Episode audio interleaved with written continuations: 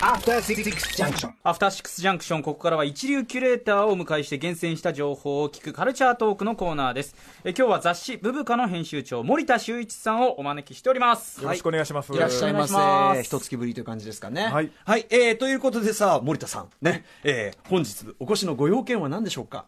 はい、えー、毎月、えー、ブブカの方で連載している、えー、マブロンの、えー、楽曲を、えーオンエアするということで、まあ、要は、はいおめえのコーナーじゃねえかみたいな。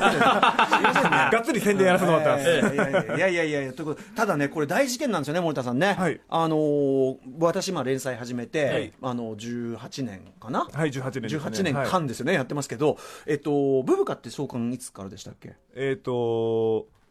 うん、初期の頃から考えたら、本当21年。21年、はい僕、だから3年目ぐらいから始めてるってことですかね、ね。はい。こからそのだから21年の歴史上、はい。初のことがさ、事故起こるんでしょ、あ、そうなんですよ。うん。あのーお話をしましょうよ。歴史が変わるんですか、あのーこう、いわゆるこう半径が大きくなるっていう、まあ、半径半径変更っていうのでですね、これはねまあ見た目が変わるってことですよね。これは事件ですよ。サイズが。そうなんですよ。だって、ブブカといえばこのサイズね。そのいろんな今このサイズで出してるの、あと実はナックルズぐらいなんで。ねで、ね森田さん、さすがよく出していただきました。やっぱりね、ブブカ本来はね、実はナックルズはそっちのね、あの、ラインとしてはそっちの雑誌だったんですけど、だんだんとやはり森田君がそっちの方の色を消してあ、の、ロンダリングして、ロンダリング、ロンダリングまさにね、かつてはね、いろんな時期もありましたが、スクープ誌としてね、やってた時期もありますけど、まあ無事、あの、オフィシャルなアイドル誌としてね。そうですねしれっと。あ、そう、で、で、あの、私のその連載も、はいまあレイアウトが変わってですね、はいあの、横組みというかね、文字がね、ねなったんですよね。で、僕今、今日実はこのデザイン見るの初めてなんですよ、今これ。どうですか？今までと比べて。、なんか、すっきりしてる。すっきりしてる今うん今まで、なんつうの？もともとね、僕そのこ、この連載は特にそうなんだけど、情報圧縮型で文章書いちゃって、す,、そうですねんげえ読みづらいんですよ、自分でも言うのなんだけど、なんだけど、すごいすっきりして、なんかおしゃれ。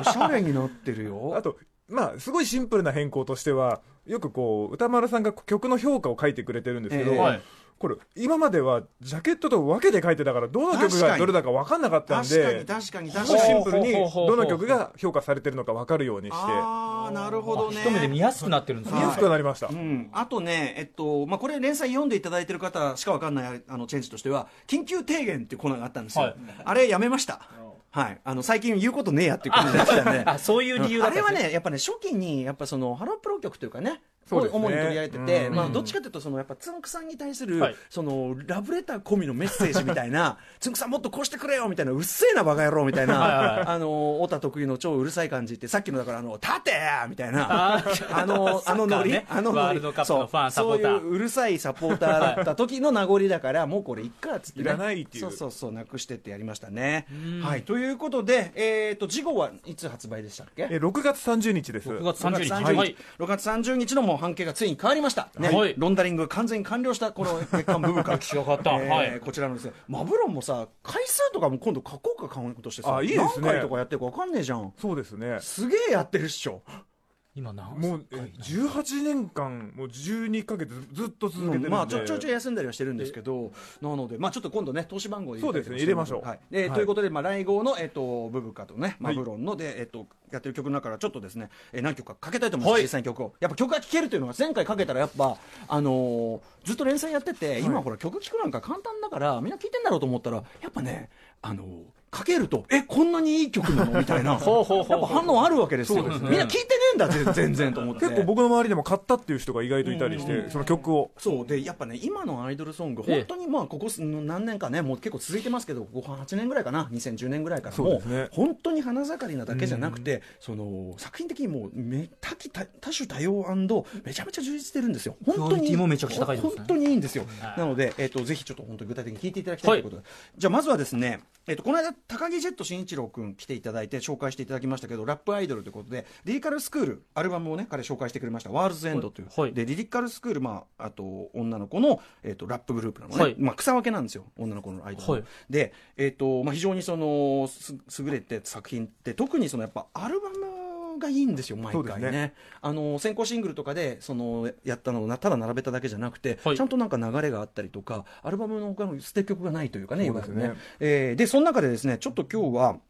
この番組のいろいろ音楽というかね、バックトラックも作ってくれてるアリキック君、はい。アリキック君は、あの lyrical school、もともとはその ROMANCREW というですね、うん。あのヒップホップシーンど真ん、ど真ん中でもないな、ヒップホップシーンの中で活躍してきた、まあ、グループのプロデューサーであり、ラッパーでありなんだけど、えっ、と、彼がやっぱりリリースの曲、こうプロデュースしてて、それどれもやっぱいい良くて、で、今回のアルバムでも一曲やってて、これがまたね、いいんですよね。で、彼の、で、彼の曲って、なんか、難しいじゃん、ラップとか。ん。多分その毎回そのアルバムの中で一番ラップの技術的に難しいとこを、あの彼のバプロデュース曲を当ててるっていう感じで、はい、あのリリカルリスクがちょっとなんかそうステップアップするこう機会にもなってるのかなみたいな、えー感じがいたします。はい。ということで、えっとリリカルリリカルスクールのアルバム「ワールズエンドより、えー、アリキックンプロデュースの曲です。Hey アダムスキーはい、アリキックンプロデュースでリリカルスクール、えー、ヘイアダムスキーという曲でございました。はね、割とこう緩急がこうついたりとかいきなりこううん。あの歌混じりにこうなったりとか、はいはいあとまあフローとかもやっぱねアリキックンすごい凝ってたりするんでね、はい。えーなかなか高度な感じだと思います。アルバム全体もねさすがやっぱり良かったですよね。そうですね、あワー結構キャンディータウンがやってたり今っぽいメンツが作ってたりするキャンディータウン多いですよね。呂布君がまあラップを書いて、えーでトラックはあれだよね。思い出やろう A チームがやったりとか。で,、結構リリックスってあんまり、あのイメージなかったのがあの生音生演奏感というかその思い出やろう A チームの。なんかそれとかも今までにない感じでそれもすごい良かったし。あとこの間高木ジェット新一郎君かけた、えっと、メロイエロープロデュースの、えっと曲、えっと、プレイなんだっけなプレイプレイットクール。プレイットクール、うん、これもすごい、あのやっぱ改めて聞いてもすごいですね、ん。あのーメロイまあメロイエローっぽいんだけど、そのね掛け合いのなんかそのあの妙みたいのがねすごくね生きてたりしましたね。はい、えーあとジャケのあの江口久志さんのジャケも相変わらず素敵だったりしてこれもいいはい。えーということでぜひぜひねこれアルバム聴いていただきたいと思います、リーカルスクールここのとこ特にこここのこれも含めた3枚のアルバムはどれもあのあアルバムアルバムごと素晴らしいと思います。はい。じゃあ続きまして、えーこれもアルバムなんですけど、はい。えー鈴木愛理さんという、はいはい、最近ねちょっとテレビスポットとかもガンガンね、あの鈴木愛理を覚えてくださいみたいなさ、あの感じの。CM が話題になってますよね。すごいってますよね。まあ、でも、その、鈴木さんはもう大ベテランなわけですよ。もちろん、キュートのメンバー、そして、ボーノのメンバー。ね、えーハロプロでずっと活躍してたし、もっと言えば、あの、アーのメンバーですよね。そうですね。アーっていうね、アアーっていう一曲しか出してないかな、ハロプロの、まあ、ユニットがあって、もうその時なんかもう全然小さいの、まだ。あれ子供ユニットですよね。そうそうそうそう。9歳とかそれぐらいだったと思うんで。なんだけど、その時から鈴木愛理さんは、もう、その年にしてすごい、あの、歌唱力が圧倒的にうんめちゃめちゃあってっていう感じだって、実はですね、先日、アベマ TV でですね、私、あの、水曜ザナイトをやる時にですね、あの、鈴木愛理さんが前の番組に出てらっしゃっはい。たみたいで、で、なんかその、私にその挨拶したいからなんつってほもう待っててくれてですねでこうガーッと開いてですね、ええ。でそのご挨拶してですね、はい。あのアルバムもらったんですよ。でそこで私ですねオタのありがちなその失敗としてだからそのねあのキュートお疲れ様でしたとかボーノお疲れ様でした。ね 言っとけばいいのにいやー鈴木愛理さんといえばやはりねあの頃から。あの頃から知ってますよって。圧倒的なねあの歌唱力ですから。そしたらもうむ大体そういうことやると今までの経験上そのあんまりその若いところ時のところまで掘り下げると向こうは引くんですよ。えだって私全然子供ですよねみたいな。つまりそのそういうねそういう思考でそういうそういう目で見なるほどなるほど。そそこの目が入ってきちゃうからいやそういうんじゃいやそういうんじゃないんですけどみたいなね、えーことがございましたね、はいはい、えーということであの鈴木愛理さんね、まあそのえっと、ソロデビューされてですねもともとだから歌すごい人なんですけどアルバムも出されて「Do Me a Favor」というアルバムを出されてこれがまた森田君ねすごい全そうですね。全曲めちゃめちゃその、結構全曲方向性が違くて、全曲あのクオリティが高いみたいな、今いろんなロック方向性でクオリティ高い。ロックっぽい曲もあればその今っぽい感じの曲もあのダンスミュージックっぽいのもあればみたいな感じで、バラードもあればどれもやっぱ歌めちゃめちゃうまいし、あのー歌いこなしててさすがな感じありましたよねやっぱね。ハロプロのなんか最終形みたいな感じしましたけどうねん。だしこれその普通に女性シンガーとしてだから同性とかアピールも絶対するかなというような、はい、感じですかね、えーでですねあのそのアルバムの中から、まあ、いろどの曲も本当にすごくて1曲だけこれがいいとかあれがいいとか言ってもあんまり無意味な気がするっていうような書き方をしてるぐらいなんですけどまあこのねマブロン好みがするというですね。歌丸さんが好きなのはこれっていう。はい、あのいかにもなるほど。80s エレポップというかですねそういう感じですかね。はい。えっ、とプロデュースチームはねえっとまあ K-POP チームですね。だからすごい K-POP っぽい感じではあると思います、なんだけどすごいあの音色とかメロディーの感じがですねすごいねあの 80s 分かってんなっていう感じの、80s のツボ分かってんなって感じの、えー一曲でございます。お聴きください、えー鈴木愛理さんで、えーグッドナイト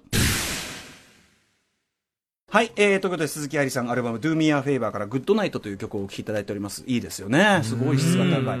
えー、とちなみにですねそのアベマ t v で私鈴木愛理さんねエレベーターホール前でご挨拶させていただきました、そしたらねそのまずいことに、はい。その日のその水曜ザナイトのゲストが西エリカさんだったんですよ。まずくないんだけどさ、まあ素敵じゃないですか。で僕大ファンですごい評価高いんだけど西エリカさんが僕がその鈴木愛理さんに挨拶しているところを、まあ、見てたわけですよ。で最近もう西エリカさんのキャラとして完全に S っ気丸出しで俺をいじり倒してくるってなって 歌川さん本当に顔真っ赤ったよっつって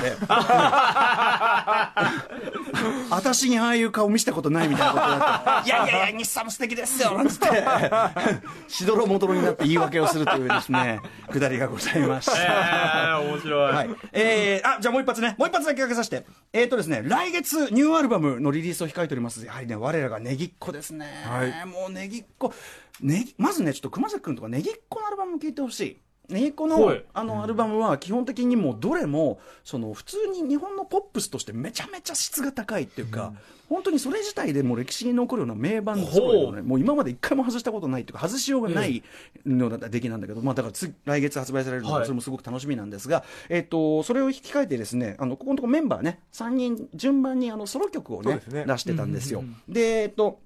それの、えっとまあ、最後を飾るというかですね3人目になりますかね、えーメグさんというね、はい。えー方のソロ曲がこの出ますと。あ出ました、えーっとですね、いつか聴かせてっていう曲で、えっとこれはですねあのさよならポニーテールというグループのメンバーによる曲なんですけど、これはねなんかねすごいこうドリーミーな感じなんだけど、まあ、クールな、ね、ちょっとすごいクールな節度が保たれてて、でね、これ、ビデオとかも含めてかもしれないけどね、とにかくね、なんかね、すごいクールなんだけど、なんかすごい涙腺を刺激する、彼女たちの、やっぱね、ネギっ子のずっとこう、静かに歩んできたね、粛々とね、でも辛いこともありながら歩んできた、でも今、このすごくこう、クールなというか、その大人な境地にたどり着いたみたいなところも含めてね、なんかね、なんかすごい涙腺を刺激する、不思議と、泣かせるようような曲調じゃないんだけど、はいね、あれなんですかね？まあ、やっぱあの鈴鈴木亜美さんのそれも幸せみたいな、なんか、なんか、キャリア長い人ならではのなんか、重みがありますよね。はい。えーということで、えっ、と、ネギっ子の、えーメグさんのえーソロ曲です。いつか聴かせて。はい、ちょっと途中ですいません。えっ、と、はいネギっ子のメグさんのね、ソロ曲、いつか聴かせて聴いていただいております。このメグさんの、このなんかこう、スッと、ひはいはいはい素直にこう歌う、この歌声がまたね、なんかね、ふっとこう、心に入ってきちゃうっていうかね。これネギっ子で歌ってる時とはまた違い全ますか？然違うバランスでね、はあなんかルイス、3人のね、とも曲、本当に素晴らしかったです、その曲ね。ということで、いよいよ、えっ、と、来月のね、ニューアルバムも楽しみになってまいりました。はいはいはい、そんな、ブブカ、最新号、半径も変わってという、そう、歴史が。他はどんな記事が載ってるのかな？えーまあ、ひリニューアル一発目にこのひらがなけやき46というグループの特集を組んでやっております。はい。まあ、マブロンもこれ以外にもたくさん取り上げてますので、モーニングのね、はいえーシングルとかね、あと、ゆるめるもとかね、アバンダントとか、あと、ちょっと難解で私立エビ中とかね。エビ中も良かったですねエビ中も良かっ。たですね。はい。みたいな感じでございました。ちょっとすみません、最後駆け足になっちゃって。はい。ということで、また、あの、来月以降も、はい編集長よろしくお願いします。よろしくお願いしますさんでした。ありがとうございありがとうございま。した。えー明日のこの時間は今や国民的スター、三浦大知さんご登場です。す。ごい。森田君から三浦大知へ「」「アフター66ジャンクション」